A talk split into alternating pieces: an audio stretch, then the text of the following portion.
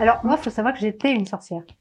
Je me suis euh, pensée sorcière moderne quand j'étais donc euh, dans le mouvement euh, New Age et que j'étais croyante.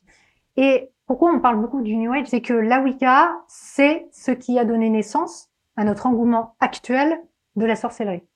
C'est vraiment quelque chose qui n'a rien d'ancestral, qui date des années 40-50, qui voulait se rattacher à cette image de la sorcière du Moyen Âge.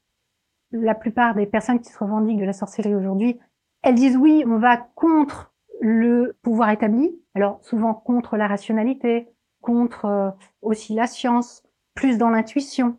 On va exprimer une chose qui aujourd'hui dans le patriarcat empêche aux femmes de s'exprimer, comme les sorcières d'antan. Bah non en fait, les sorcières d'antan, elles ont été condamnées pas du tout pour ces raisons-là. Elles ont été condamnées par l'Église, par l'Inquisition, et non par des scientifiques.